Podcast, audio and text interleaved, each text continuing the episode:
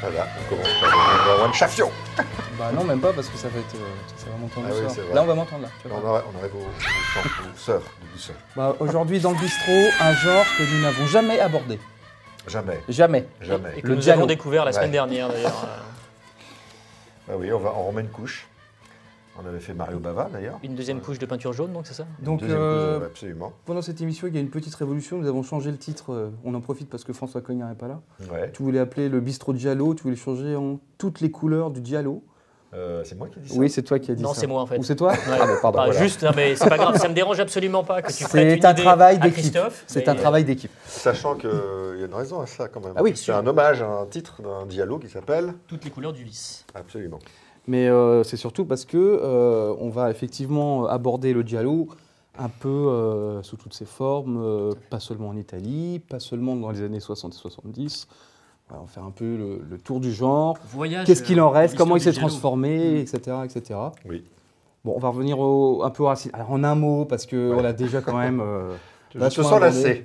On peut pas dire ça. Racine, tu veux dire les origines du cinématographe Euh, peu- bah, euh, on, peut, on peut commencer par le cinématographe. D'accord. Christophe Nous Euh, t'écoutons. Pourquoi Méliès Non. Parce que j'étais là, moi, aux origines. Bon. D'où vient le giallo en quelques mots? Fausto. Bon, Christophe, euh, bah, très rapidement, le giallo, euh, à l'origine, puise ses sources dans la littérature. Giallo, pourquoi? Puisque couverture jaune de l'équivalent en fait des séries noires en Italie, euh, donc des romans de gare policiers qui étaient publiés avant-guerre par les leaders Mondadori. Euh, ces romans avaient des couvertures jaunes.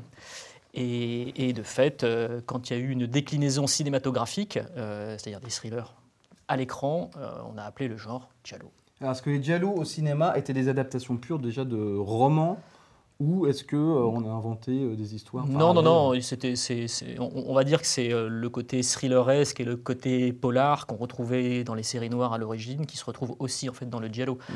Mais, euh, mais euh, le, le giallo au cinéma euh, euh, est né bien après en fait ces, ces- ces séries noires italiennes. Euh, il s'imprègne beaucoup plus de son époque et du coup il est plus graphique, plus sexuel, plus. Bah, en tout cas, euh, Non. le- le- je crois que je crois qu'on commence par l'oiseau, il me semble. Euh, Lui, il s'inspire d'un roman, je crois. Non, c'est un scénario original. Ah, c'est un scénario ouais, original. ouais, ouais, L'oiseau au plumage de cristal, c'est un scénario original. Mais je pensais que c'était un- adapté d'un. C'était un scénario ou c'était un roman qui s'appelle The Screaming Mimi, euh, qui était réalisé par Gerd Oswald à la fin des années 50. Je crois que, je crois que Argento a fait. euh, s'est inspiré, de- inspiré de. de- Enfin, de- après, le, le truc, c'est que les, les- enfin, vu qu'Argento était critique de cinéma Bah, et que c'était quelqu'un qui était très. Euh, très, enfin, c'était un intellectuel de gauche et, et- et qui lisait, qui voyait beaucoup de choses. euh, il y a probablement des influences euh, à droite à gauche, mais lui, en tout cas, la légende veut qu'il ait eu l'idée de ce scénario sur une plage Ouais. où il somnolait et puis, en gros, il a fait une sorte de cauchemar. Euh, qui lui aurait influencé, dit-il, la première partie du film, mais l'intégralité du long métrage, finalement, aurait été euh, construit sur la base d'une année et demie de cauchemar, le pauvre. Mhm. Euh, Voilà. Ouais, ton il était en train de non, redescendre. arrêtez, messieurs, sur une arrêtez, arrêtez. Certes. Non, mais, mais, faut être honnête, quoi. Ah, c'était l'époque. mais, euh, mais de, mais de toute façon, lui-même le dit, c'est- son inspiration euh, lui est souvent venue dans des, dans des, dans des rêveries un peu haut piacées. Quoi.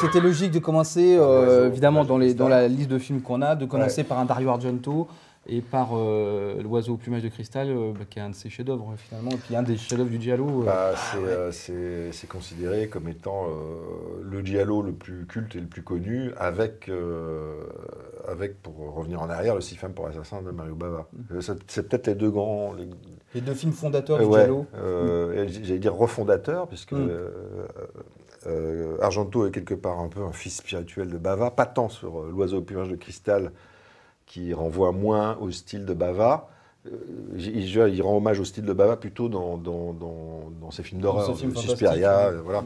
Et, euh, et là, ce qui s'est passé, c'est que l'oiseau au plumage de cristal a fait. euh, je pense qu'à l'époque, il y avait eu- j'ai déjà eu plein de quelques giallo euh, italiens, des films de Bava et quelques-uns, mais qui a vraiment lancé le genre en Italie de façon commerciale. Je pense que c'est l'oiseau au plumage de cristal. Oui, parce que ça a été un énorme succès à l'époque. ah ouais, énorme, Oui, c'est énorme. Ça avait coûté rien, ça avait coûté 500 000 dollars, et ça a fait un carton dans les salles.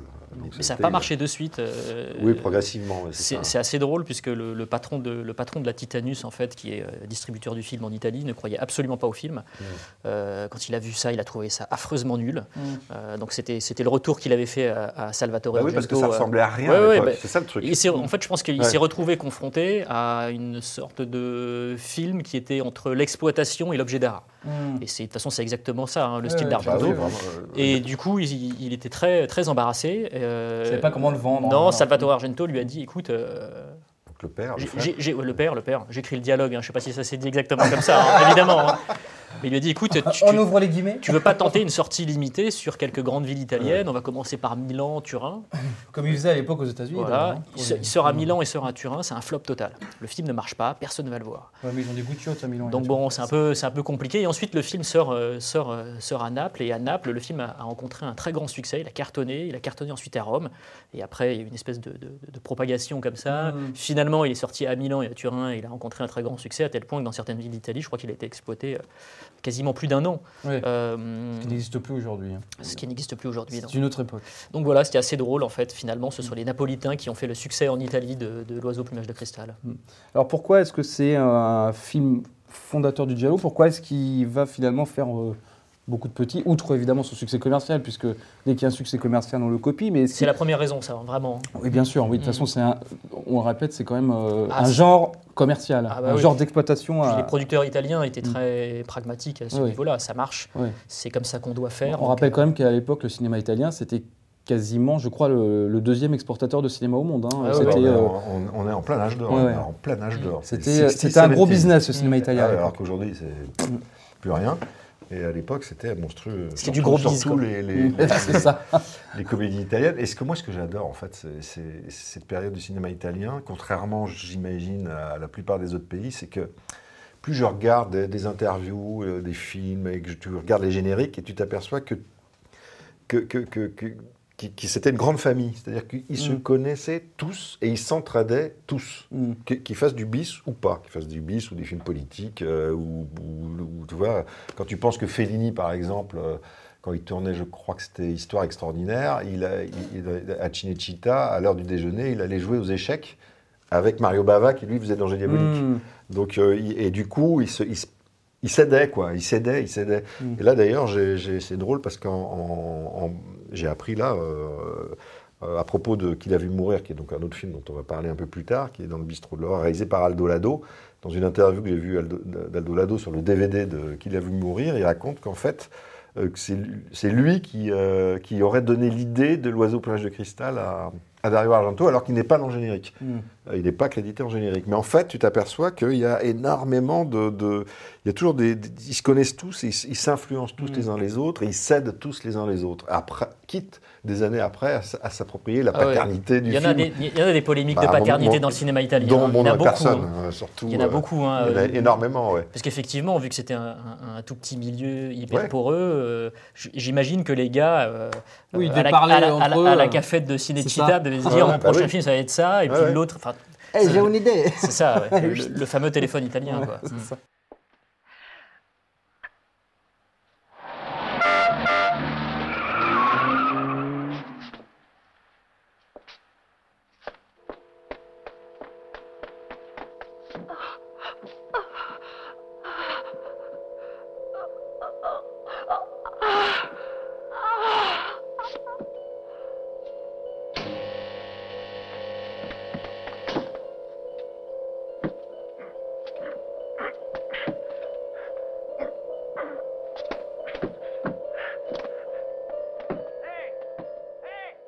Faut oublier que Argento était critique avant, Mhm. ultra cinéphile. Et, euh, et que lui, quand même, il a, il a, il a pris comme base, il, euh, il adorait, lui, les polars de, des années 40 de, de Robert Siodmak. Mhm. Donc en fait, il je pense que c'est comme tous les cinéastes cinéphiles, il, met des influences de partout pour construire son, son propre, euh, son propre style. Mhm. Et, euh, et c'est vrai quand tu regardes L'Oiseau plonge du cristal, tu as un mix de, de pur cinéma de genre, bis, si tu veux.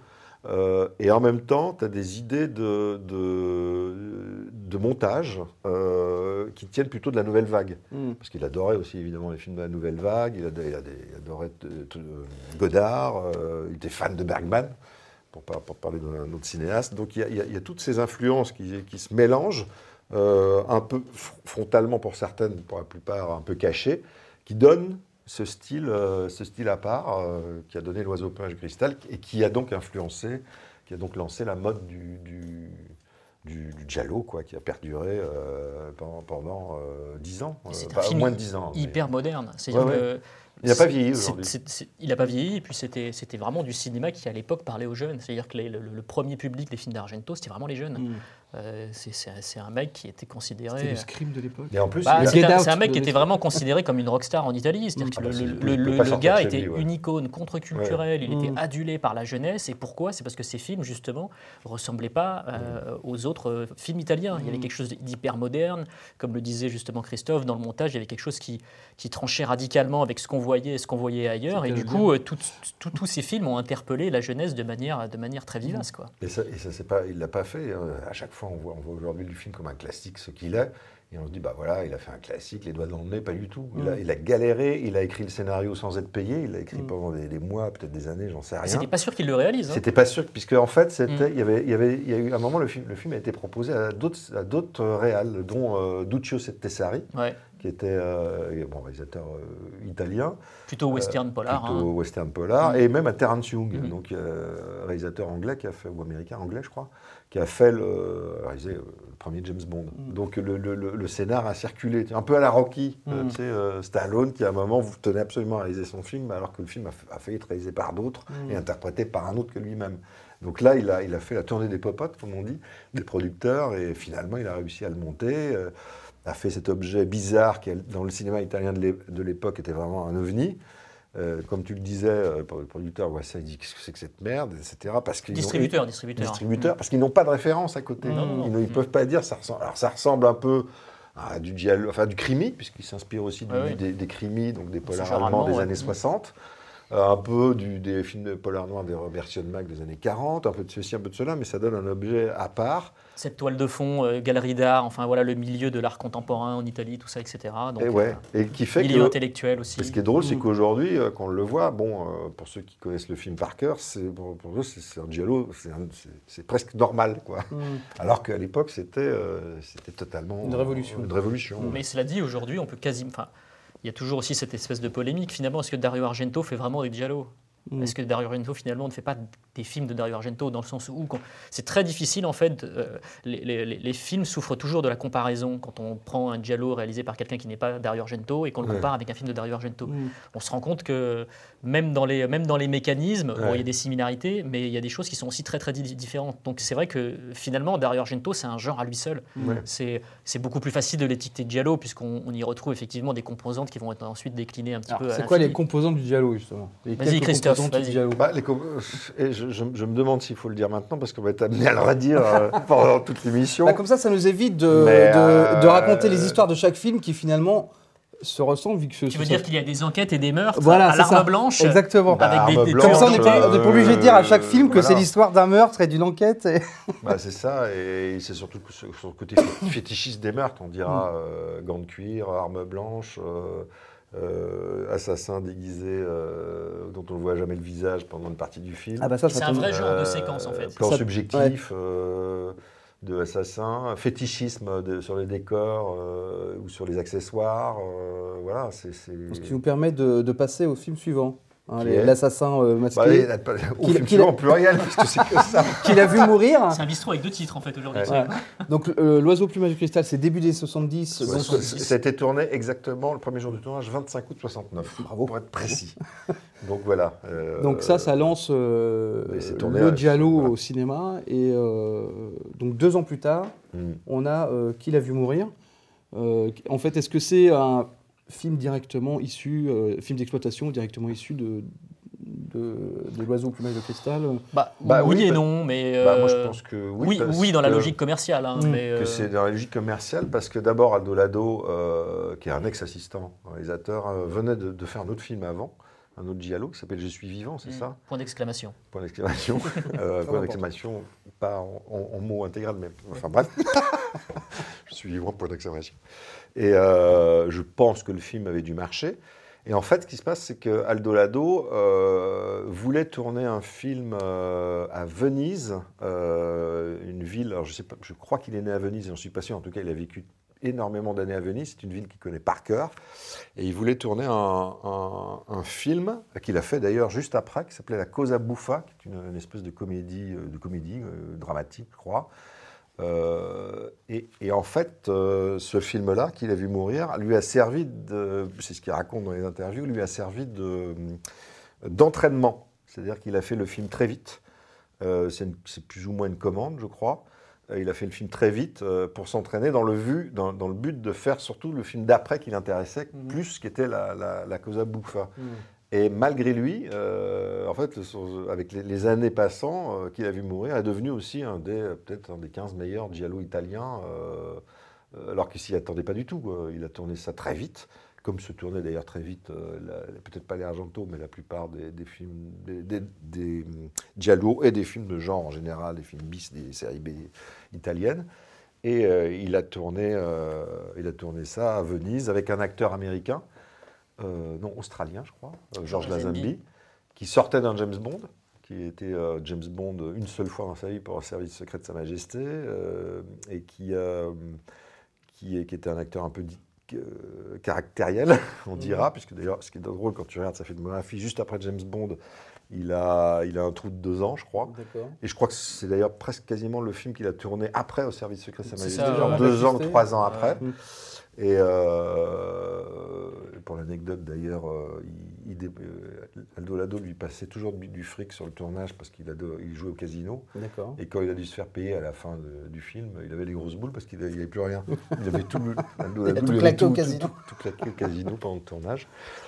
Et, euh, et ce, qui est, ce qui est marrant, c'est que, hum, c'est que bon, encore une fois, c'est un film à enquête, avec, avec on en parlait juste avant le début de l'émission. Mais Peut-être que je vais, je vais te passer le relais parce que j'arrête pas de parler. Non, non, non, non, mais continue euh, de Tu veux t'avancer, t'allier vas-y. Et, euh, non, parce que c'est c'est- c'est- c'est le, le meurtre d'une petite fille Mm. et euh, qui, qu'on retrou- qui est, qui est noyée par un tu- une tueur qui rôde dans Venise et euh, qu'on retrouve donc, la petite, on la retrouve noyée. Et après, tu as, le couple de parents qui enquête, c'est ça? C'est ça, ouais. Euh, Donc Georges Lazenby Qui, et joue, qui joue un sculpteur dans le film, c'est un artiste. euh, qui joue un sculpteur, et Anita Strindberg, Ouais. qui est sa femme avec qui venait de se séparer, qui du coup, là, là, enfin, ils se voyaient plus trop et euh, ils se remettent ensemble, euh, voilà. Et ils enquêtent, et, et comme tu le faisais remarquer, donc là je te passe la parole, ce qui est incroyable, c'est que ce film préfigure avec un an d'avance un autre Ouais. film. Qui se passe à Venise Oui, Don't Look Now. Ouais, mais Ouais, vous ne retournez, vous retournez pas, pas, de, de Nicolas de ouais. Nicolas Roeg. Bah, on y retrouve la même ambiance en fait. Euh, c'est surtout dans la façon. Bon, il y a déjà il y a, des, il y a des- il y a des- il y a des choses assez communes dans le scénario, dans les scénarios des deux films, dans le scénario des deux films, pardon. Euh, c'est des films qui parlent de deuil, euh, Ouais. de, de- de- de retrouver effectivement. euh, L'enfant noyé bah, euh, là, dans le, dans, dans, dans, dans le Nicolas Roeg, c'est un peu différent. C'est plus des parents qui essayent vraiment de se remettre du deuil, mais, c'est Mm. compliqué de se remettre dans une ville aussi mortifère que Venise, en fait. Là, dans, pour le coup, c'est vraiment plus un giallo. C'est un giallo qu'il a vu mourir. Enfin, pas, pas à 100%, parce que là aussi, ça, ça fait un petit pas de côté par rapport au joueur pur et dur. Mais il y a, il y a ce même type, euh, cette, cette, cette façon, en fait, de voir Venise comme une, comme une entité euh, malfaisante, en fait, euh, qui recèle de mystères dans les ruelles. Il y a un- vraiment un truc, c'est un Venise, mais euh, hors, hors carte postale touristique et quelque chose de très, de très, de très flippant, en fait. Ouais. Bah, c'est ce que c'est ce que Aldo Lado euh, dit- voulait faire puisqu'en fait il, il dit- lui il connaît très très bien la ville et surtout il voulait montrer à travers des, plein de personnages secondaires que, que c'est un peu comme dans un film de Lynch tu vois un Blue Velvet c'est-à-dire c'est l'autre Venise quoi. Mm. c'est euh, Une espèce c'est d'univers parallèle. euh, Ouais, enfin, c'est les dessous euh, Mm. de, le bizarre de l'establishment, j'allais dire, Mm. vénitien. euh, Bourgeoisie décadente, voilà, euh, exactement. Et euh, avec, avec une photo un peu, un peu bizarre, avec un, un- une Venise pas du tout touristique, mais très brou- brou- brouillardesque, j'allais Mm. dire. Tu vois, avec du brouillard, avec des, Mm. un peu, un peu bizarre. Puis finalement, pas loin du, du film de, de Nicolas Roeg. Bah, l'impression d'une ville qui se meurt en fait. Tu as Mm. vraiment la Ouais. sensation que- qu'elle est en train de couler progressivement et puis les personnages coulent avec. Quoi. Et, euh, et je pense que le film doit énormément, ça c'est pas nouveau, euh, à, à cette super partition Ah oui, BO Morricone, de, ouais. de Ennio Morricone, qui Mm. d'ailleurs avait signé aussi une, une, une- une partition euh, totalement... euh, Ah oui, pour l'oiseau, ouais. pour l'oiseau de cristal, Mm. ouais. C'était sa meilleure période à lui aussi. hein. totalement différente de ce Ouais. qu'il avait fait pour. Léon, par exemple, avec Mm. un truc beaucoup plus expérimental. Et là, il y a, y y y un thème qui est absolument incroyable. Je voudrais bien vous le chanter, mais. Mais c'est bon, ça ira. Peut-être qu'en post-prod, il est vista morir, qui revient comme ça, une comptine enfantine, encore un truc du Mm. dialogue qu'on retrouve dans Giallo, dont les frissons de l'angoisse d'Argento. Et ce qui est drôle, c'est que, c'est, que- que- ce thème porte vachement le film. C'est-à-dire qu'il revient sous forme chantée ou sous forme musicale, de, de façon très fréquente.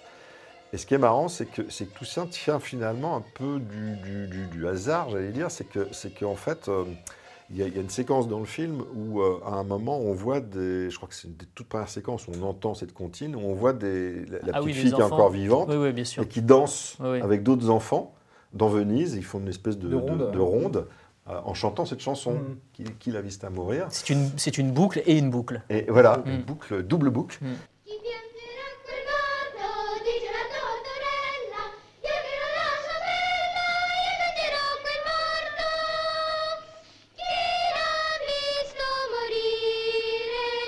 En fait, ce qui s'était passé, c'est que cette euh, séquence avait été improvisée sur le tournage, euh, plus ou moins. C'est qu'Aldolado raconte qu'il connaissait beaucoup de gens à Venise et qu'à un moment, il avait pris les enfants des personnes qu'il connaissait et qu'il avait improvi- improvisé cette danse, mais sans avoir encore la musique de Morricone. Et quand Mo- Morricone a vu les rushs, ça lui a donné le thème, parce qu'il a vu les, les, les Mm. mômes qui dansaient. Et, avec ce thème, ça habite complètement le film, quoi, en Mm. fait. Ça habite complètement le film. Il y a un truc très bizarre, un peu super mélancolique, puisque euh, la petite fille, elle meurt à un moment et on continue Après, il a la spoilé, il a spoilé. Bah, euh, Non, non, je rigole. elle meurt au début. c'est, le- pitch dans Pariscope.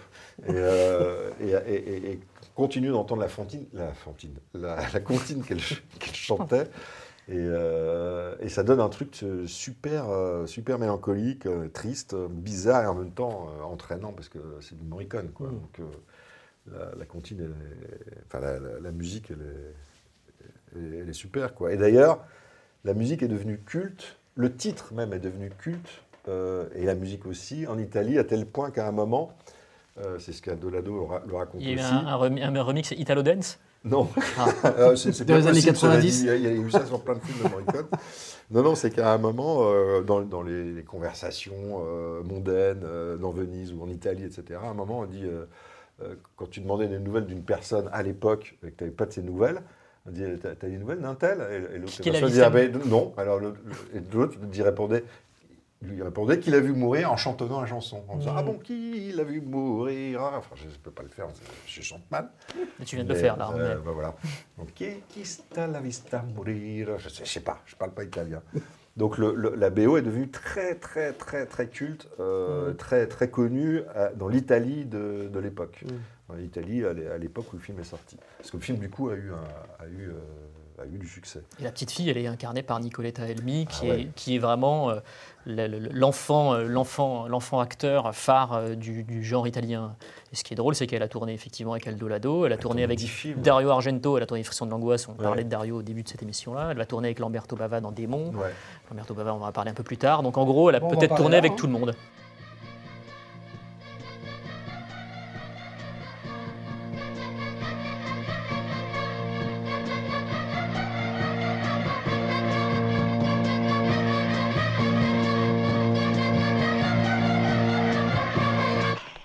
Ti ha sorpresa, eh? Mamma mia, che paura. Ah, la signorina se ne va a mangiare il gelato tutta sola e poi dice che le faccio paura. Dans une interview euh, de fait il y a un ou deux ans, elle, euh, on, lui, on lui demande de raconter des souvenirs sur tous ses films, et en fait, elle a, elle a que, comme elle était môme, elle a que des, des souvenirs de sensations de tous ses tournages. Et sur euh, Qu'il a vu mourir, elle dit le seul souvenir vraiment que j'ai très précis, c'est euh, c'est Aldolfo Celli. puisque Mm. Aldolfo Celli est dans le film. Elle a dit Je me souviens d'Aldolfo Celli qui était, un- qui était très très gentil avec moi. Et Georges Lazenby aussi a dit qu'il était très très adorable. Donc avec en fait, moi. elle aimait les acteurs qu'on jouait dans des James Bond, c'est Et, ça euh, oui, c'est vrai. C'est- Absolument. Ça, quoi. C'est ça son truc. Et, et aujourd'hui, bah, aujourd'hui, elle est médecin. Elle officie, elle a 50 ans, toujours très jolie. Pas Et compris. officie comme, euh, comme docteur en Italie. Bon, tu parlais de Lamberto Bava, on va passer au dernier Giallo, on va dire classique de, de cette sélection. On Mhm. va passer à des Giallo euh, un peu plus euh, voilà, dérivés, on va dire. Euh, Lamberto Bava euh, avec euh, Baiser macabre, donc on est euh, là au tout début des années 80. Mhm. Euh, euh, finalement, on est vers la fin du Giallo. La 80, ça sonne déjà. ouais, en euh, fait, c'est la fin. Mais, Mm. Ouais. Puis, est-ce que c'est un pur giallo C'est pareil. C'est. Non, euh, c'est pas vraiment un euh, Ouais. On n'est pas vraiment dedans. Ouais. euh, Mais c'est pas grave. voilà, c'est pas trop grave. Non, en fait, c'est toujours plus simple de l'associer au giallo, puisque Lamberto Bava, Mario Bava, puisque film italien, etc. Mais, mais en fait, c'est. Il euh, fera, il fera d'ailleurs un giallo juste après. euh, son film d'après sera un giallo, je crois. Ah, bah, La Maison de la Terreur. Oui, oui, oui, voilà. Mais c'est plus un thriller horrifique Ouais. qu'un qu'un qu'un donc giallo. Lamberto ça, Bava, fils de. Mario Bava, qui a lancé le c'est Giallo. un euh, thriller. Mm. en fait, la, la- la vérité, c'est que c'est son premier long métrage et son meilleur film. Mm. Je pense. Ah bah c'est sûr que c'est mieux que Parce Démon qu'en et fait- Démon de- Non, c'est bien Démon. Démon, non, non, je ne peux pas te laisser dire ça. Mais euh, Démon, c'est chouette, Démon. euh, voilà. Euh, C'est fun. Non, non, Oui, mais lui, fun. il était assistant euh, à l'époque. euh, il a eu l'opportunité de, de, ah, il en a eu des opportunités, lui. C'est vrai. de- de- Bah, il, a- il était sur Ça les font gâter Bah non, mais c'est- c'était un, Bah, c'était un- son- un gars, c'était le fils de Mario Voilà, donc voilà. adolescent, il traînait sur les plateaux Ouais. et c'est vrai qu'il a commencé à 16 ans à jouer les assistants et il a pu, je pense qu'il a eu le temps d'observer vraiment toute la mécanique Mm. d'un film, de l'écriture du script en passant par la photo, donc c'était quelqu'un qui était quand même très polyvalent. Et même, même quand il était encore euh, réal, euh, je crois que ça lui est arrivé aussi d'être assistant réalisateur euh, Oui, oui, oui. aussi. hein, Oui, euh. puisque après Macabre, il a fait Ténèbres. Oui, c'est Euh, ça. Ténèbres il était assistant. Oui, il était assistant de Et Dario juste avant Ténèbres, ouais. Ma- Ma- Baiser Macabre, juste avant, il, avait, il, il- il avait, il était assistant sur Inferno, je crois. Il me semble. Il était assistant Euh, sur Inferno. et, ouais. euh, Mario Bava, il son a aussi père travaillé, Avait fait, avait, avait avait- avait fait une séquence. avait Séquence aidé- des rats, c'est ça? Avec Dario Argento, il avait fait, il aidait pour une séquence où- avec l'apparition de la mort à la fin, je crois, sur le maquillage. ou Ah photo. oui, oui, oui, oui. Donc, encore une fois, Ouais, on revient à ce que je disais tout à l'heure, ça, tout le monde se connaît. Bon, là, c'est encore euh, carrément la famille. quoi. Mm. Lucie? Oui, maman. Je m'en vais. Surtout, fais bien attention à Michael. Mais je croyais qu'on allait au cinéma. Tu l'as dit à papa? Oui, bien sûr. Mais on m'a appelé pour la réunion et Mrs. Rins désire ma présence. Mrs. Rins? Oui.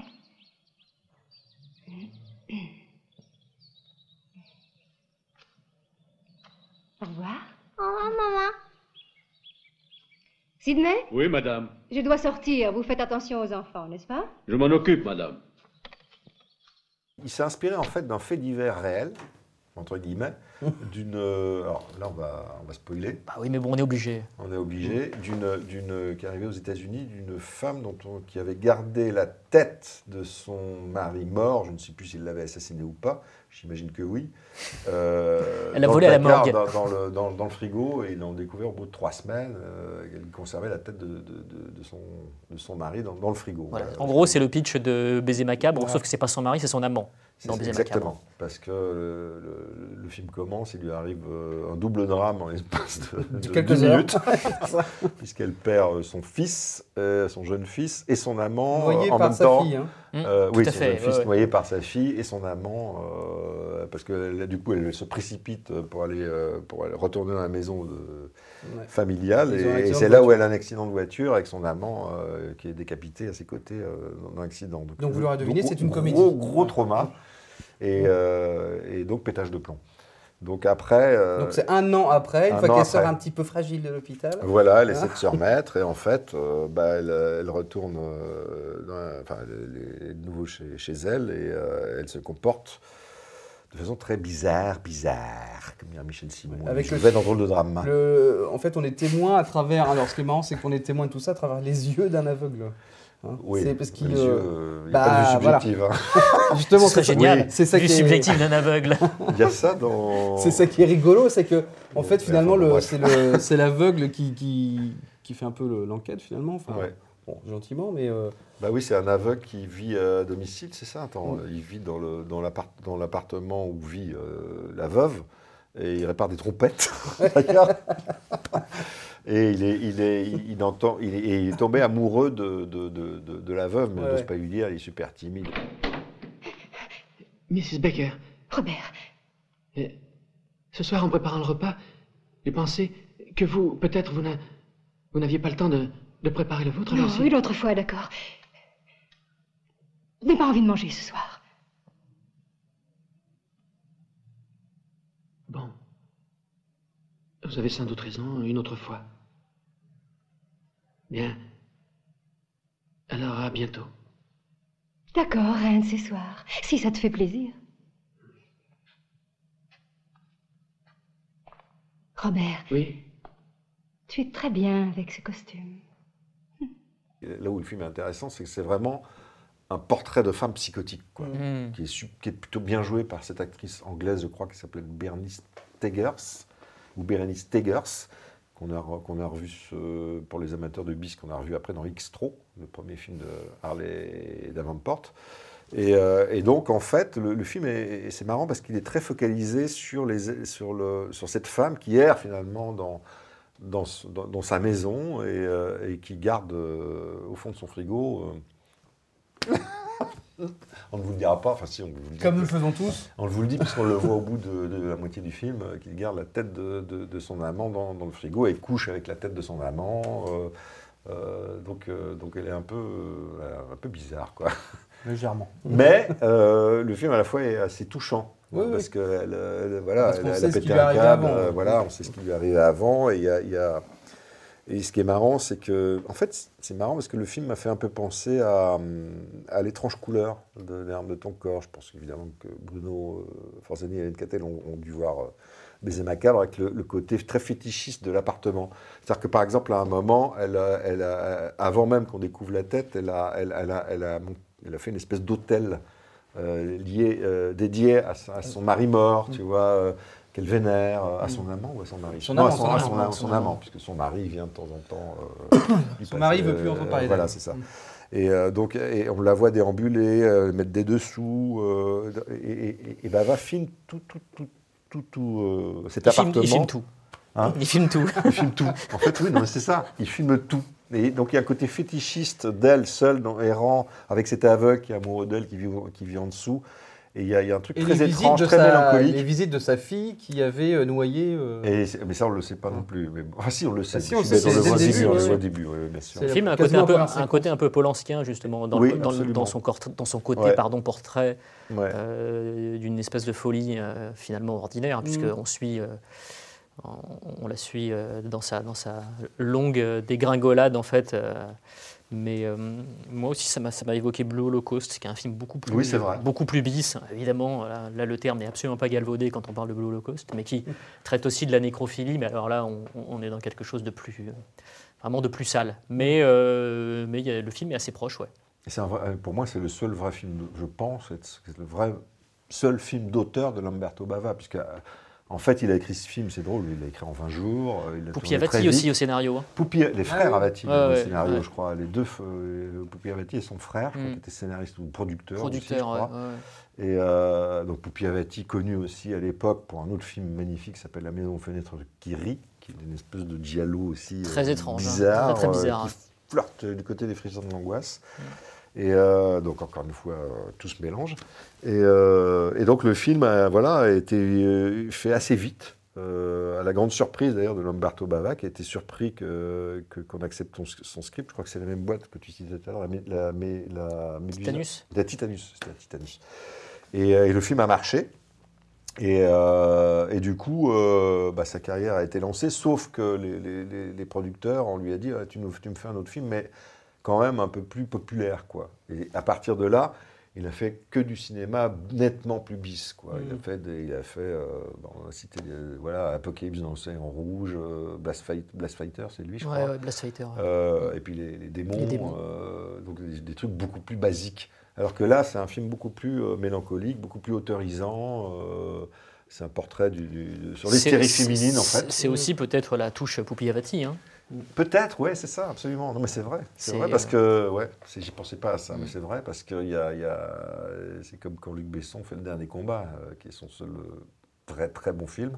Avec Subway. Et, et tu te dis, euh, C'est grâce à Pierre Jolivet et tu te dis, est-ce que c'est pas Pierre Jolivet, quoi, voilà, qui était co-scénariste. Oh. Donc a- ça joue aussi. C'est vrai que le- les, les scénaristes jouent euh, beaucoup sur la qualité d'un film.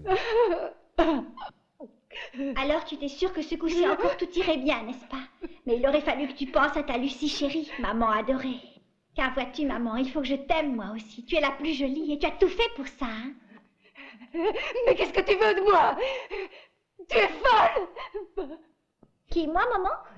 Je pense être très sensée. C'est toi plutôt qui es folle. Tu crois que c'est normal de garder cette chose horrible dans le frigo? C'est pas la peine de pleurer. Tout le monde est au courant. Il y a plein de- de- de- d'informations un petit peu euh, contradictoires concernant justement le, le fait que Lamberto Bava n'était pas le réalisateur. C'est c'est les potins Ah, du cinéma rital. Voilà, Ouais. c'est ça. Je sais pas, lui dit qu'à l'origine, euh, il, aurait- il- il devait être en fait simplement assistant. Et quand il est arrivé, on lui dit qu'il finalement, bah, tu vas être réalisateur. Mm.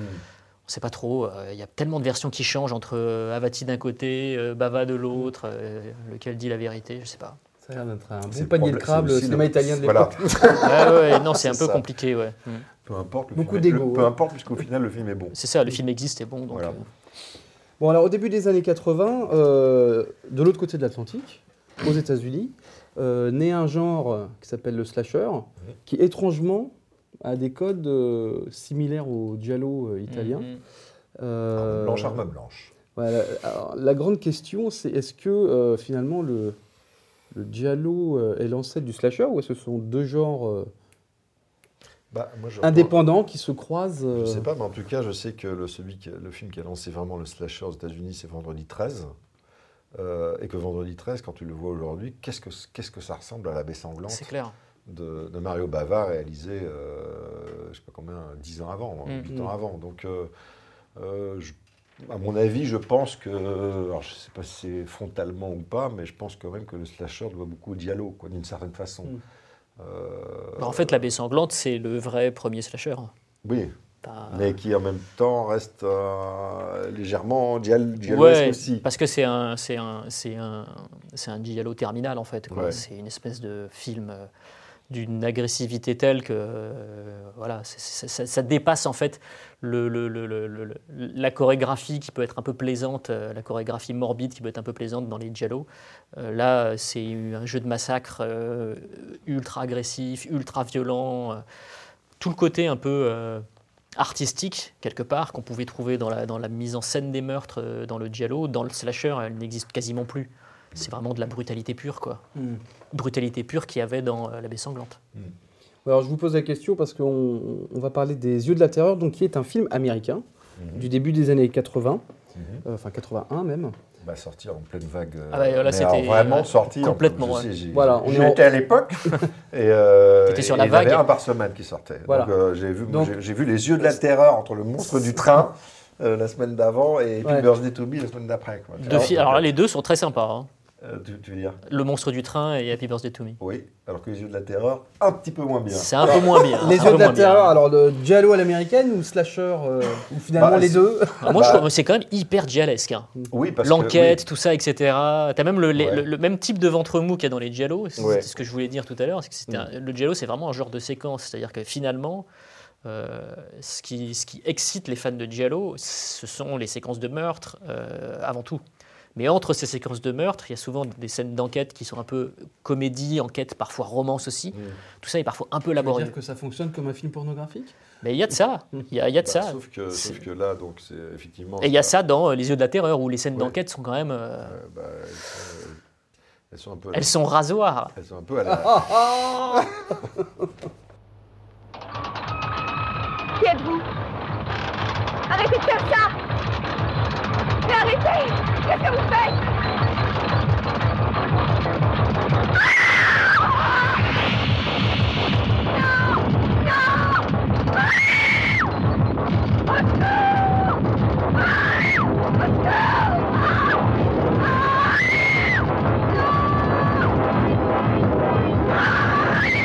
On a aussi le, le même fétichisme du tueur que dans Bah le voilà, c'est ce que hein. j'allais dire. là- là- Cette espèce de motard avec son euh, casque noir. Et euh, il a, il a le même look, qu'un tueur dans un film italien Ouais. de Massimo Dallamano qui s'appelle La Lame Infernale, Voilà, où il y a un motard avec un casque noir Ouais. et euh, un hachoir. C'est ça. Là, il n'a pas un hachoir, mais il a une sorte de couteau. euh, serpe ou je sais pas quoi, de couteau. couteau Alors, ce qui est très curieux, c'est que, c'est que le film, qui pourtant à l'époque était euh, interdit aux moins de 18 ans en France, a fait partie de la, la- la liste des vidéonasties euh, euh, des films interdits en. Angleterre, Mm. etc.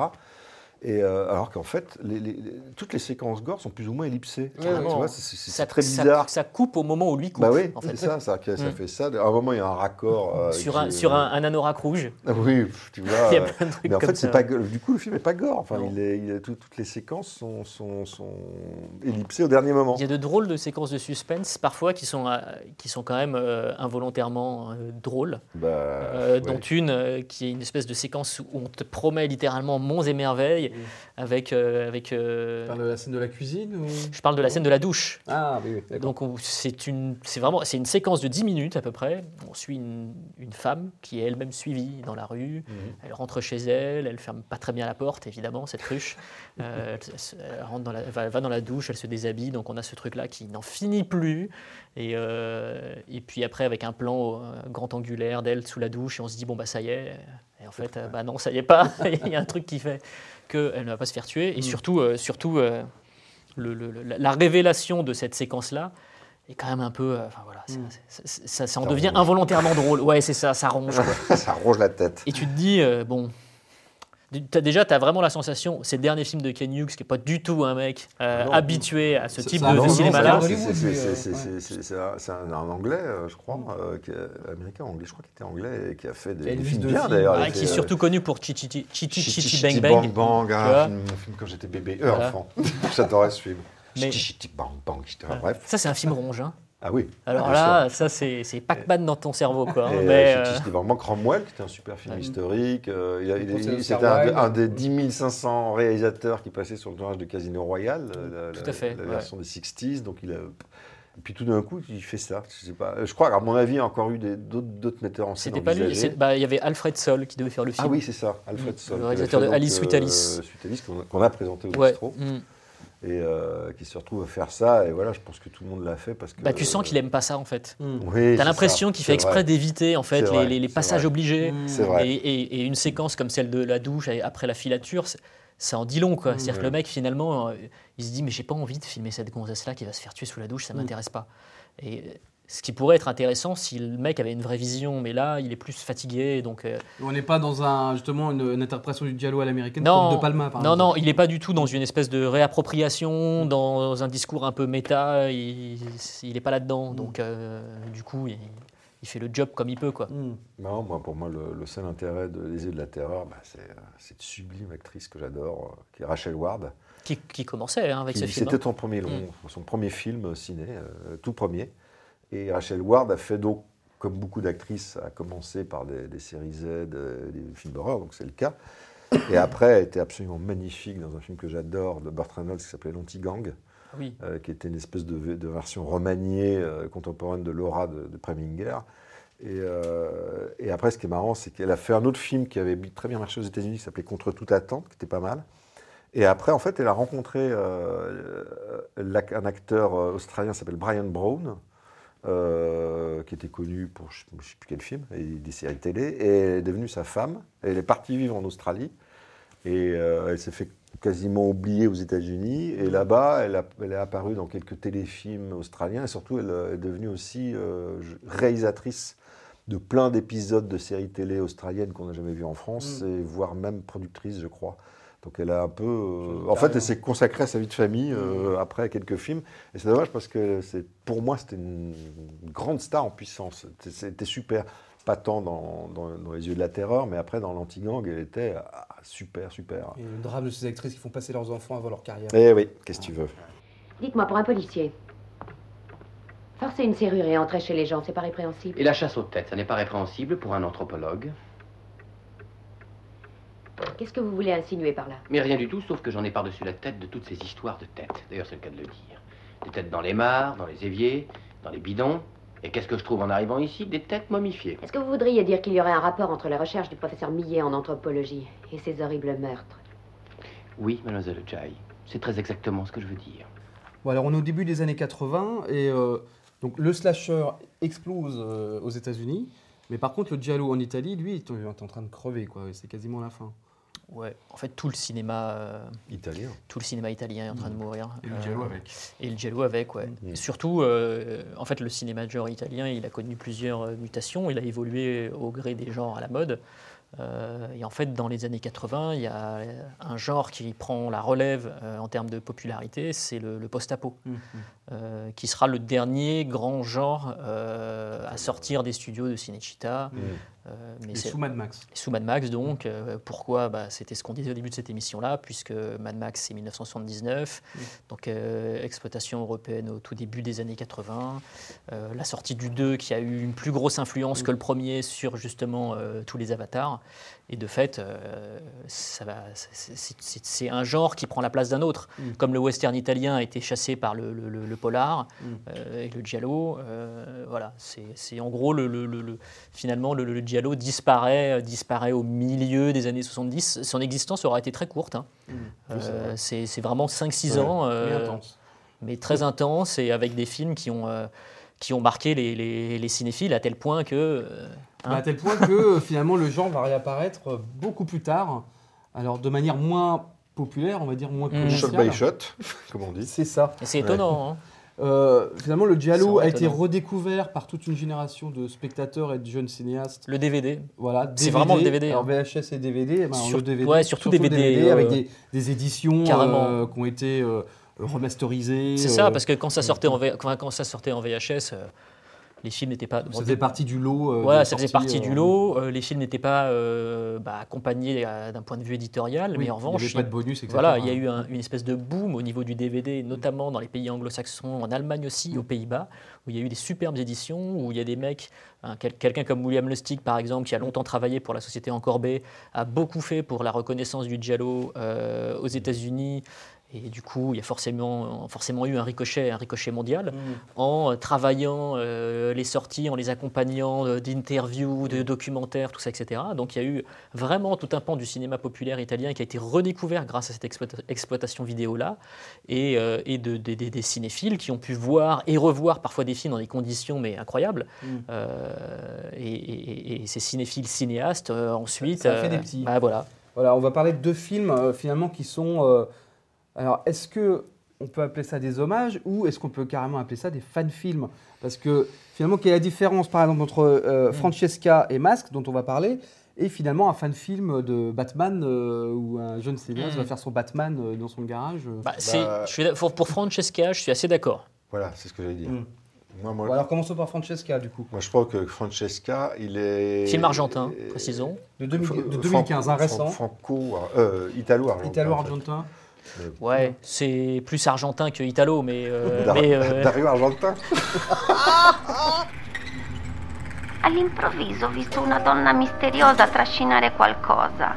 Indossava un cappotto rosso e una gonna nera.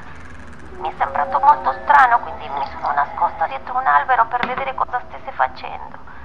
Renzo ha cominciato ad agitarsi, a ringhiare. In quel momento la donna si accorse che la stavo spiando. Lasciò il pacco e scappò di corsa. Non ho potuto vedere il suo volto perché era coperto da un velo e indossava un cappello nero. La mia curiosità è stata molto forte, quindi mi sono avvicinata per vedere cosa fosse quel pacco. E ho visto il corpo della giovane. Anche se non ho potuto vedere il viso dell'assassina, il suo aspetto mi sembra familiare. Sono sicura di averla già vista un'altra volta. Moi, pour moi, c'est un peu mieux qu'un fan film de base et c'est moins bien qu'un qu'un film hommage. euh, que je sais pas, euh, voilà. Donc c'est. euh, Parce que là, on est vraiment dans l'imitation, quasiment plan Ah par ouais, plan. ouais, mais c'est- bah Suspiria, là. hein. non, non, ça c'est masque. Non, ça, c'est Ah oui, pas- non, c'est Basque, t'as Ouais, raison. ouais, Alors non. là, c'est quoi c'est Non, Fran- euh, bah, Francesca, c'est clairement un best-of. quoi. Ouais, c'est un un menu best-of. Donc, euh, à la place des frites, euh, vous prenez euh, Tel Real, vous prenez du Sergio Martino. euh, à la place de l'hamburger, vous prenez Dario Argento. Bref, c'est une espèce de truc comme ça. Et, euh, et là où ils ont poussé le vice, c'est que tout à l'heure, je parlais de- de- du fétichisme, enfin, des- des séquences. Donc, C'est un genre de séquence. Je parlais aussi des, des ventres mous. Mm. Et là, en fait, même dans les baisses de régime Mm. euh, qu'on trouve habituellement dans les, dans les, dans les, dans les giallo, Mm. ils ont dupliqué ça. Oui, C'est-à-dire ils ont que respecté Ah même le rythme. il y a un truc, Ouais. il y a un truc, c'est-à-dire que le film est parfois chiant, mais volontairement chiant Ouais. dans son côté un peu maladroit, l'enquête le- qui- piétine, tout ça. heure dix, hein, Ouais, attention. Sans générique, c'est 1h10. Et, et- et c'est pareil, Mais il, c'est pas mal, hein, il- il bouffe à tous les râteliers en termes de scénario. Il y a une histoire de gamine qui a disparu Voilà. 15 ans Avec avant. des flashbacks de traumatisme d'enfance, ça c'est vraiment un truc. Voilà, euh, exactement. Non, mais il euh, intellectualise un peu, puisqu'il parle de. C'est sur fond de la divine comédie de Joe, Dan- de Joe Dante. De Dante. la divine comédie, la divine comédie voilà, de Dante qui est La culture geek sort de ce corps, quoi. C'est ça. Divine comédie de Joe Dante. Et la Bible de La, Luigi la divine comédie qui est citée par l'assassin, je crois, à travers des mots, euh, des, des, des, des- des- des phrases extraites de, de- de- de la, de la divine comédie, avec effectivement des trucs qui reviennent, euh, genre, je ne sais plus dans quel dialogue on a vu ça, mais des, les, les Les cadavres pièces. retrouvés avec les pièces de monnaie sur les paupières. On voit ça dans Euh, From Hell aussi. Hein On voit ça dans From Hell aussi. Ouais, Bon. c'est vrai. Ah, mais c'est dans Fromel peut-être. Euh, donc Fromel a piqué sur. euh, non, c'était fait avant. Et, euh, et puis, des, des- oui, des séquences de meurtre, je pense, euh, qui ont ce meurtre au fer, euh, fer à repasser. Faire repasser, ouais. Euh, je crois que c'est Frisson de l'angoisse avait. Non, euh, ça, je sais plus. Euh, Est-ce qu'il y a un meurtre au fer à repasser dans les frissons de l'angoisse? On Écoute. va, faire, on va faire un guide du meurtre. euh, En tout cas, il y a un étrangle, meurtre, à pa- meurtre au fer à repasser suivi d'un étranglement. Et étranglement, il y a. Non, Frisson de l'angoisse. Oui. Donc, euh, donc voilà. Et, euh, et en plus, ce qui est drôle, c'est que, je ne sais pas si on l'a dit là, euh, ma mémoire bah, me détourne, euh, c'est que les- les- le réalisateur a, a découvert le dialogue sur le tard. Ça, c'est le moins qu'on puisse dire. en 2010, le mec. euh, mais ça n'empêche pas qu'il était cinéphile. Ouais. mais, euh, Non, mais mais, ça, ça, euh, voilà. ça rejoint ce que disait Fausto tout à l'heure, de toute une génération de, de- de spectateurs qui ont redécouvert, Ouais. enfin qui ont découvert le Giallo. Il va euh, vite. Il découvre avec le le dialogue en DVD, 2010. Et, euh, Ah, c'était avec le Blu-ray, ouais, c'est ça, c'est ça, c'est ça. Bah, ils, étaient, ils étaient, je pense qu'ils étaient déjà trop jeunes pour avoir connu vraiment le boom de la VHS Mm. et du coup ils ont eu accès à ces films-là bien plus Mm. tard. ouais.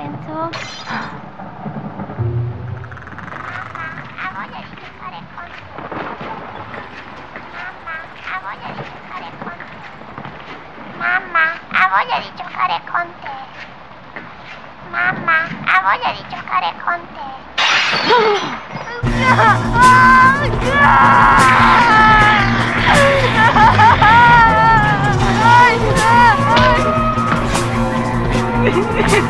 No!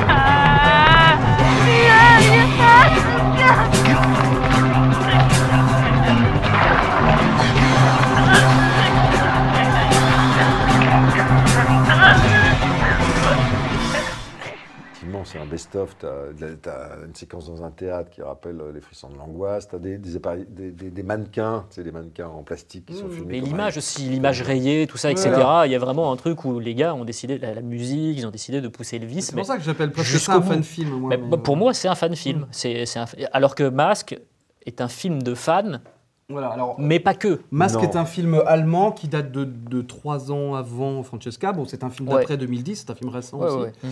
Euh, C'est 2013, je crois, Mask ou 2012. quelque tout petit comme ça. budget aussi. Ah, et là, qui reprend Autoproduit. Mm. hein. quasiment euh, le pitch de Suspiria. Ah ouais, ouais. Ah bah, Sauf que là, au il lieu le d'être dans une école de danse, c'est dans une école d'art dramatique. Puisque Suspiria se passe aussi en Allemagne. Ouais. Ouais. Donc euh, peut-être que ça a influencé. Bah, du coup, il s'est dit, il n'y a pas de raison. Après Voilà. tout, euh, Suspiria, film va italien, se ramener déroulait en Allemagne, on va ramener. Suspiria en Allemagne. Mm. Et euh, là, ouais, donc tu disais tout petit budget, mais alors avec cette volonté euh, justement de coller au genre, mais effectivement on est moins dans le euh, dans le copier-coller finalement Non, mais que, il y a des- que il y a des- y a- y non, parce qu'il y, a idées métaphoriques qui, Mm. sont, qui sont marrantes dans le film. Ouais, ouais. Il joue juste- justement sur. euh, c'est aussi une espèce de. de, de- de- il se, enfin, c'est une espèce d'hommage et de moquerie de, de, de, de, de mé- de la méthode, De la méthode, quoi. Ouais, ouais, bien sûr. de, ouais. de l'acteur studio, Mm, mm. euh, avec une bonne idée, je trouve, moi. J'ai- J'aime bien l'idée que, que, Non, mais il est pas mal ce film. que- ah ouais, non, mais moi, en fait, moi, j'ai- j'aime beaucoup ce film. Je l'avais découvert dans un, dans un festival, enfin, en Espagne, bref. Et euh, c'est l'idée que le, le- le- le tueur, en fait, euh, euh, s'inspire des. Euh, c'est une espèce de vampire, mais qui, au lieu de sucer le sang de ses victimes, euh, qui- enfin, chope leur émotion. Pour, qui- qui- pour, pour- pour se rendre d'une certaine façon immortel. Hmm. Donc il y y y y a- il y a un truc qui joue sur l'émotion, sur le fait de, de jouer, l'acteur, a beaucoup de mise en abîme sur les masques. Il y a, des séquences avec des masques comme ça à un moment, où on met des masques de théâtre grec Mm. euh, et qui, qui renvoie à la méthode Stanislavski, à l'acteur, à qui je suis, qui je ne suis pas. euh. Et je trouve ça, va- va- le film est, est vachement, je trouve, habité de, de- de ce point de vue-là, tout là, en on- rendant un hommage. On dépasse l'imitation pure et dure de oui, de parce qu'il y a ça. Ouais. Alors que, alors que Schnass. euh, Non, non, non, non, Marshall. Andrea Marshall. Schnass, il fait pas les mêmes films. hein. Non, bah, je dis ça, tu sais pourquoi? Mm. Parce que j'avais vu son film d'avant que j'ai trouvé intéressant aussi, qui s'appelait Tears Tears, of of Cali. Cali, Mm. et qui lui, pour le coup, était plus dans l'ambiance des films d'Andreas Ouais, Schnass. C'est-à-dire des films Des films de gore, voilà, des, des films d'horreur très graphiques. porn, euh. euh, mais- mais- D'ailleurs, il a fait un film à sketch après Masque. euh, Oui, oui, oui. Berlin, euh, Berlin euh, Oui, Angst. oui, Oui, oui, oui, c'est ça, ouais, German ah, Angst. German Angst. Mm.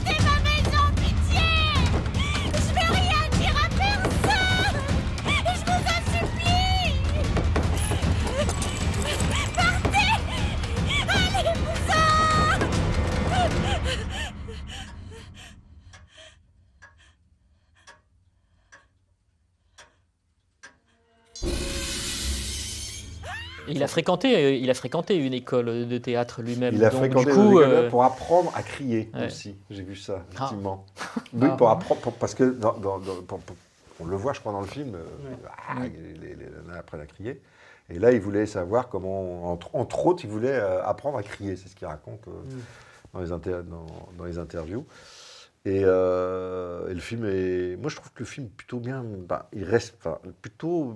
Je, trouve que c'est- ouais, il s'est bien démerdé avec un bas budget. Je sais qu'il avait tourné dans une école. euh, euh, de comédie. Oui, il a tourné dans une vraie école de théâtre, en fait. de théâtre, et même dans son appartement, m'avait-il dit, puisque je l'avais croisé dans, dans ce festival en question, où il avait, il avait customisé suivant les séquences en mettant des, des- Mm. des tentures, etc. Donc Parce que le film est censé se passer en 73, hein, d'ailleurs. On Oui, l'a pas oui. dit, mais c'est comme Francesca, c'est un oui. film qui se passe. C'est un faux film d'époque. Un faux film d'époque. Et euh, d'ailleurs, son film, entre parenthèses, son film préféré de tous les temps, c'est Martyr de Pascal Logier, Mm.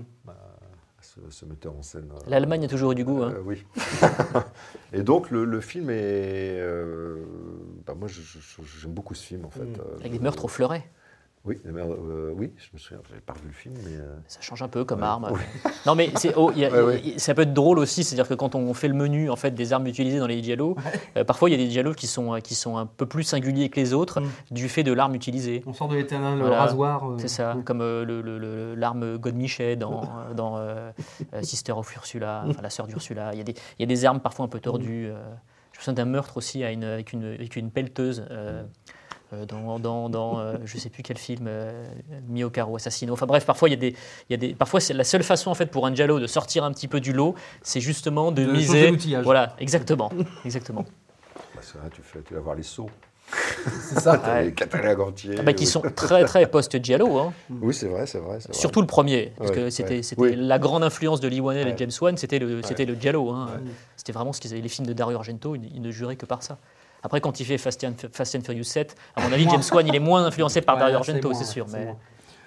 Euh, donc finalement, il y a- deux manières de, de- de rendre hommage au giallo, c'est-à-dire faire une, espèce de copie conforme en reprenant euh, les séquences, les, on va dire les thématiques, comme dans Francesca et Masque. Et puis aussi une, une autre voie, c'est de reprendre finalement euh, le ton, la couleur, les, les impressions, on va dire, de- du giallo.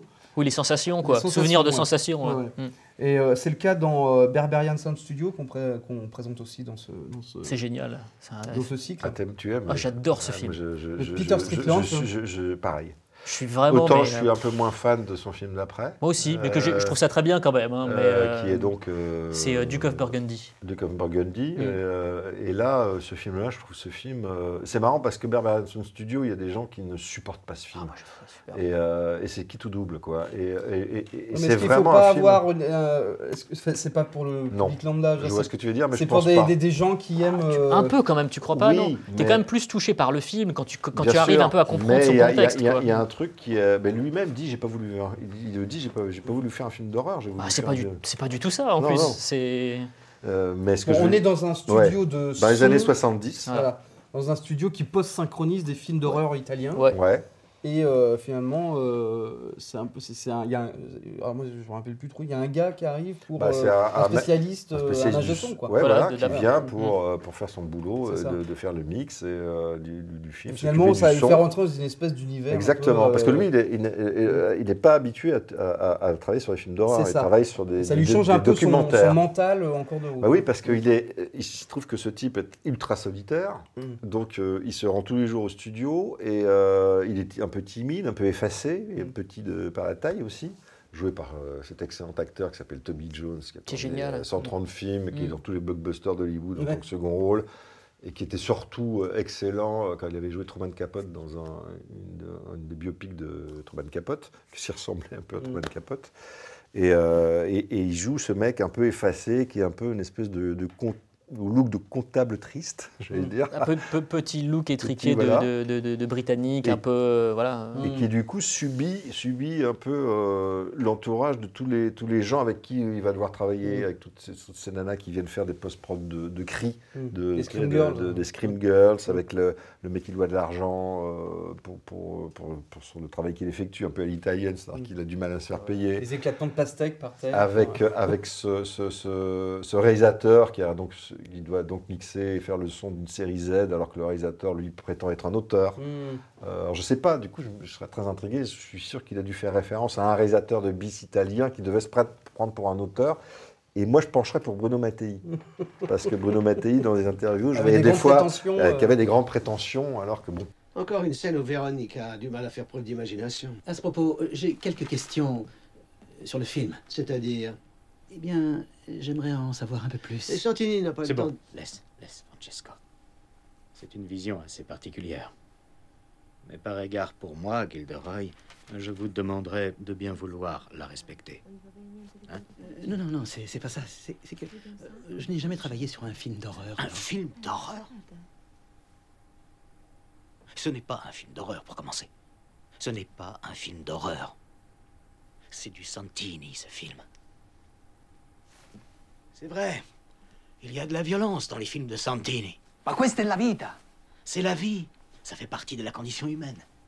Voyons, je vous en prie, Gilderoy, ne dites plus que mon film est un film d'horreur.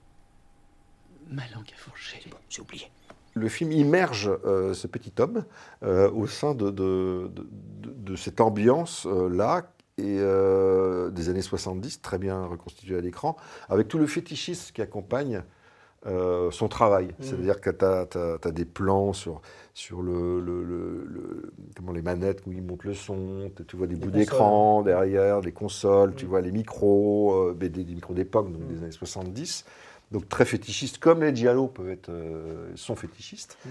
Et, et- et du coup, ça donne un. C'est comme si c'était un Giallo off, off j'allais dire. Oui, parce qu'en fait, c'est un dialogue que tu Bah oui, entends. Tu le Exactement. voir. Et le, et le travail sur le son est incroyable, super euh, Il remarquable. fallait mieux hein, quand même. Et c'est son, c'est son truc à Peter Strickland, Bah le oui, réalisateur. parce qu'en hein. fait, c'est un fou de jazz et de BO de films bis italiens. Et ce qui est Mm. drôle, Et c'est il est que- dans un groupe aussi. et il est- oui, c'est Donc ça. euh, le gars, il cumule. Donc Mm. c'est vraiment le son, c'est vraiment sa. D'ailleurs, en, en préparant le film, il a, il a écouté, il écoutait surtout des, des- des bandes de, de- de films euh, de giallo italiens et dont deux, deux bandes originales qui- qu'on qu'on passe au bistrot. Mm. Donc, il écoutait beaucoup la musique de Qui l'a vu mourir et de L'oiseau au péage de cristal, Mm. qui lui ont servi d'inspiration quand il écrivait le, le scénario de, D'ailleurs, le, le- le son boulot studio. sur le son sur ce film-là l'a fait finalement, quand le film est sorti, il l'a fait un peu rapprocher David Lynch. Il y a eu des rapprochements euh, Mm. sur. Ah bah, euh, le- Le film, est un- il est Mm. entre Lynch et. il a- je crois que c'est sur la bande-annonce du film, mais c'est pas faux. Entre Lynch et Polanski. Mm. Parce que c'est un huis clos quand même. Le Mm. mec, il est enfermé, euh, comme nous là, dans pendant euh, 10 heures par jour, pendant deux mois ou un mois. Et, et- et- et c'est vachement bien rendu parce que le, tu. tu il- c'est-à-dire que cet entourage de, de son travail, les gens qui sont autour de lui, etc., comme c'est un mec qui, qui ne s'extériorise pas, ça le, ça le met dans un, dans un truc totalement ambiantique qui fonctionne complètement. Bobina 2, scena 34, ripresa 12. In un flashback il prete si rivede mentre pugnala il corpo della strega alla ricerca della macchia del diavolo.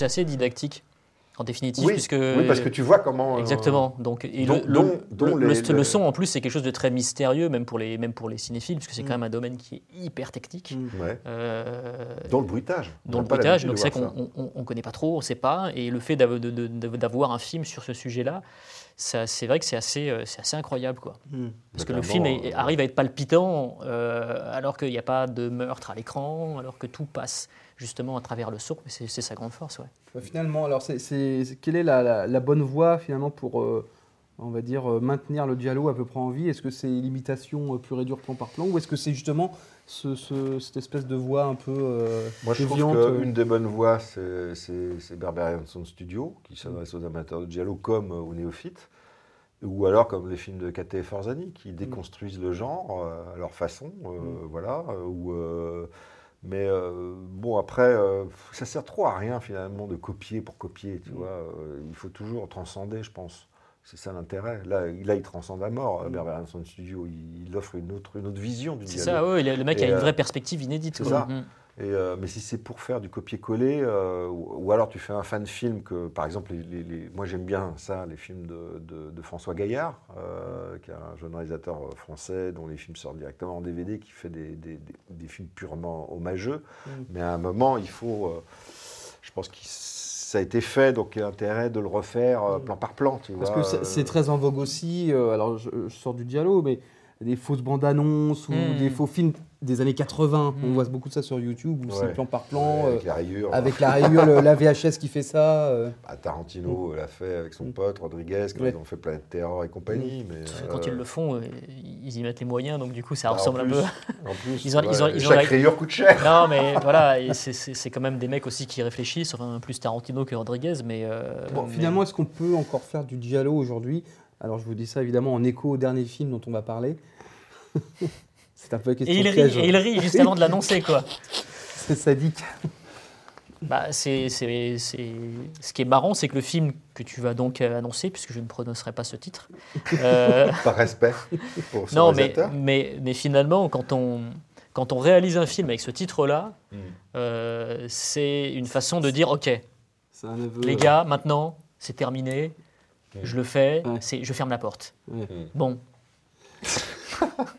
Il a fermé lourdement alors, avec nous- un, un de triple cadenas. Nous parlons de Giallo De de Dario Argento. Voilà. Ouais. Donc forcément, un- pour, pour quelqu'un qui a euh, quasiment inventé un genre, appeler son film Giallo, est-ce que c'est pas un aveu de fin de carrière de- c'est de- pas lui, c'est pas lui. C'est pas lui, c'est deux, jeunes- deux jeunes scénaristes C'est des fans en plus, des fans. des fans un peu débiles, tu vois, genre. euh, C'est du fanboy. euh, C'est ça. En fait, les, du coup, enfin, c'est marrant, c'est que c'est- le, le, le, le, making of du film, faire, hein. c'est quasiment le making of d'un fan film. C'est quand même Mm. deux gars qui sont fans de Dario Argento, euh, Mm.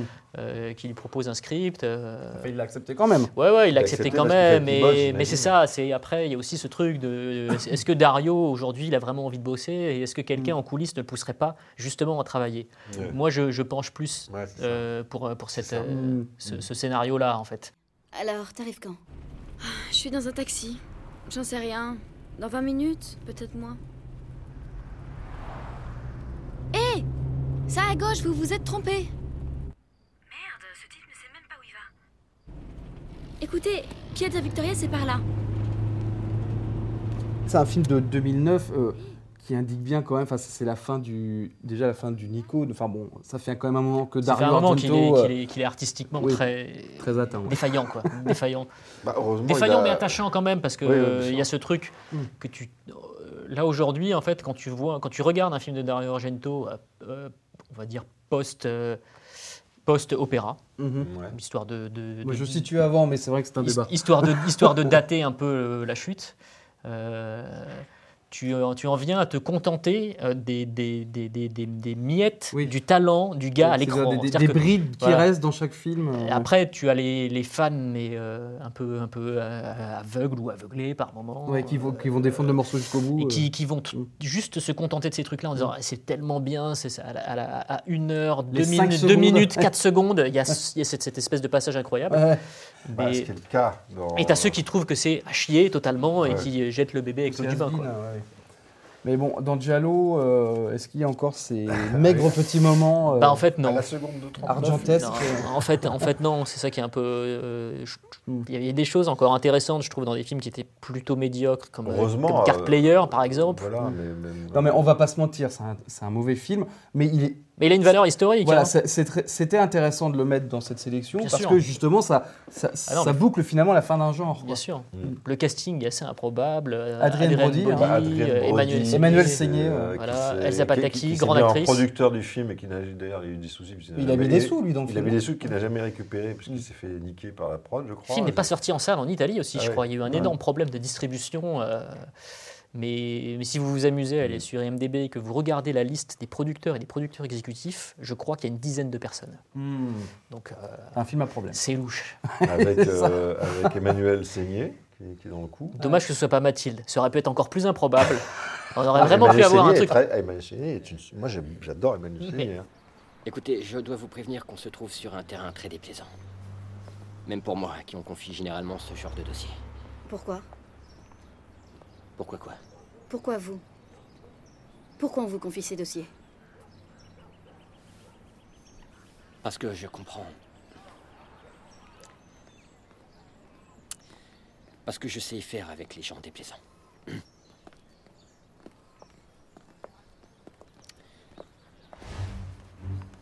Les victimes étaient toutes de jolies femmes, jeunes. Toutes des étrangères, sans exception. La première était une étudiante russe. Au début, ses méthodes étaient maladroites, mais ses intentions étaient déjà claires. Dans la plupart de ces dossiers, les suspects sont uniquement motivés par le rituel du meurtre. Ils le savourent. Adrien Brody avait quand même eu euh, l'Oscar pour le pianiste quelques Ouais. années auparavant, tu vois, Ouais, de. Polanski. C'est un peu Enfin, la dégringolade là. vraiment- en plus, Il a- il a fait dans- Predators aussi, Dans le hein. film, il est ridicule parce que tu as vu, il a, il a, il a, il a une Euh. barbe et des, des cheveux, mais on dirait qu'ils ont Ah été non, c'est- peints à la peinture noire. C'est tendu, c'est tendu. Il est vraiment peint à la peinture noire comme, Mais il comme était. Groucho Marx peint sa Il, moustache. il est fan de Dario Argento, donc lui, euh, ça, Ah, c'est ça. Oui, c'est ça. il y a- Mais je trouve ça super touchant aussi. euh, Bah, voilà. c'est ça. Finalement, il impulse quelque chose parce qu'il est fan de Argento, donc il s'implique dans la production, tout ça. Et en définitive, le pauvre, il est dans un mauvais film et il n'a pas récupéré ses billes. Hmm. Et contrairement à la plupart des dialogues, on voit, tout- on voit assez vite qui est l'assassin. ouais, c'est- Ah bah, c'est un film d'un grand intérêt à ce niveau. oui, puis en plus, euh, il- enfin bon, je sais pas s'il faut spoiler, mais il y a un truc que j'ai jamais compris. C'est encore une histoire d'enquête. Euh, c'est ouais. donc euh, une, une femme qui enquête sur la disparition de sa sœur. ouais. Voilà, donc, Qui a été euh, kidnappée, voilà. euh. Mais, mais attention, c'est pas Emmanuel Seigné qui enquête sur la disparition de Mathilde Seigné. Mais ça aurait pu être très très intéressant justement si on avait eu un truc comme ça, là, un peu une espèce de mise en abîme étrange. Mais, euh, mais c'est pas ça. Malheureusement, le film n'est pas le film n'est pas aussi drôle.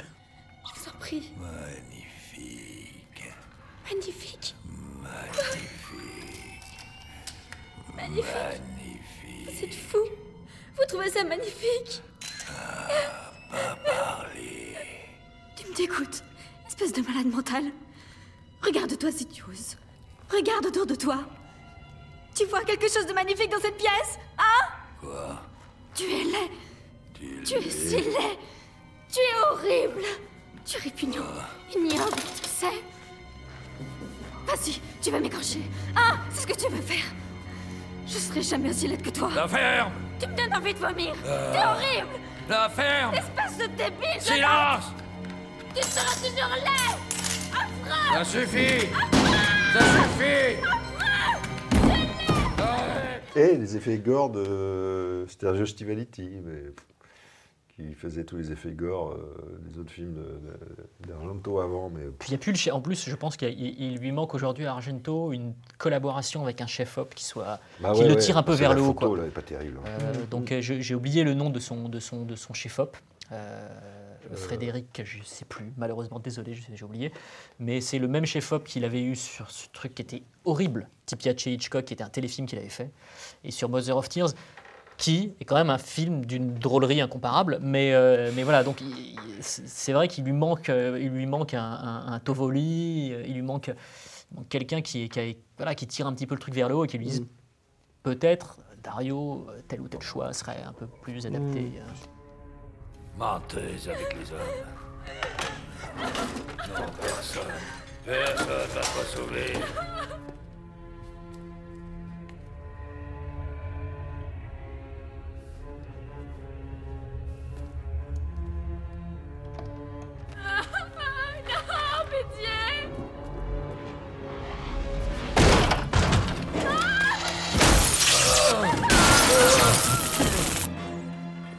C'est quoi? C'est un mec qui, prend, qui kidnappe des nanas, qui les torture, qui les prend en photo et qui se branle Mm. sur les photos.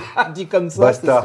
sûr. Là, bon. euh, T'as pas quelque chose d'un peu plus fin, quoi? Euh, t'as- Quand tu repenses. euh, Ça, me rappelle aux- Captivity de Roland Joffé, c'est un peu. Oui, c'est ça. euh, Ça, c'est aussi, c'était très improbable. hein. torture porn de- Un peu gialesque au est- début. oui, oui, oui, Un oui, peu oui, gialesque. tu, vois, tu trouves aussi parfois des espèces de résidus de giallo dans des trucs improbables, dont un torture porn réalisé par Roland Joffé. oui, oui, Mm. ouais, ouais, vois, c'est vrai. quand même le mec Mission Palme d'Or à Cannes. oui, c'est ça. Torture porn gialesque. Ouais. Tu dis, mais qu'est-ce qui se passe Bah oui. Enfin, là, Parce que le, logique. le, giallo s'est dissous finalement dans le cinéma de genre. euh, Bah ouais, complètement. Mais cela dit, je sais pas toi, Christophe, ou même toi, mais euh, moi, j'aurais jamais pensé voir ce genre renaître comme ça. En fait, Mm. Je- je- à aucun moment, euh, je pouvais penser qu'il allait y avoir des, des- des personnes qui, qui allaient se dire. Tiens, et si on faisait des espèces de néo-giallo, euh, Bah, euh, voire à faire des films qui se passent euh, dans les années 70, Mm. enfin, je, je- Alors, ça quel, très- quel- quel genre aujourd'hui pourrait renaître dont on se doute pas? Le western, peut-être italien? Un jour, il y a peut-être. euh, Le c'est un spaghetti? Ouais. euh, ou un post-nuke, ou euh, je sais pas. Mais là, c'est vrai que. bah, Je, je sais pas s'il y a d'ailleurs. Je ne me tiens pas au courant, mais est-ce qu'il y a des projets de Giallo en ce moment? T'as pas entendu parler de. Je parle pas de fan film, mais de. Je pense Ouais, pas. hein, non, non, je finalement. crois pas. Parce qu'il n'y en a pas tant que ça, finalement. Mm, mm. Le film de François Ga- Gaillard, pour des Mm. fan films dont on parlait. euh, Bruno Forzani et Catet. C'est- un genre de leur prochain film, c'est leur prochain qui n'est pas un giallo, mais un polar. Mm. Euh, il n'y en a- pas tant que ça. Tu as, Mm. voilà, as Francesca et Et aujourd'hui. t'as derrière Giotto qui fait giallo. Et euh, voilà. Et cela dit, heureusement, parce que c'est- pas son dernier film. Et après, il a, il a, il a pas fait des bons films après. Mais Il est remonté films- avec Dracula remonté. 3D. Il est Moi, j'aime remonté. bien Dracula 3D. Enfin, j'aime bien. Je trouve ça, hein, au moins, euh, il y a du boulot, quoi. Là, il n'y en a pas. Là, c'est Derrick. Mm. C'est un épisode de Derrick avec un peu de gore. Mais franchement, les épisodes de Derrick, il y en a certains qui étaient pas mal. Oui, c'est Bah, sous- sous-estimé. Honnêtement, j'en ai jamais vu. hein. Je dis ça. Non, par, mais tout le monde euh, dit ça, ouais. hein, mais ça Bon, suffit. bah. Bon, eh bien, écoutez, c'est T'as sur tort, le- c'est pire, par exemple. C'est Hein T'as tort, c'est bien pire. C'est sur Derrick et Tator que tort. nous allons finir cette émission. Voilà. Bon. Non, bon, le petits est mort, vive le Giallo. C'est ça. Bah, il renaît sur Filmo euh, pour le temps que s'entend plus. Le son est baissé. Barman le studio. Là.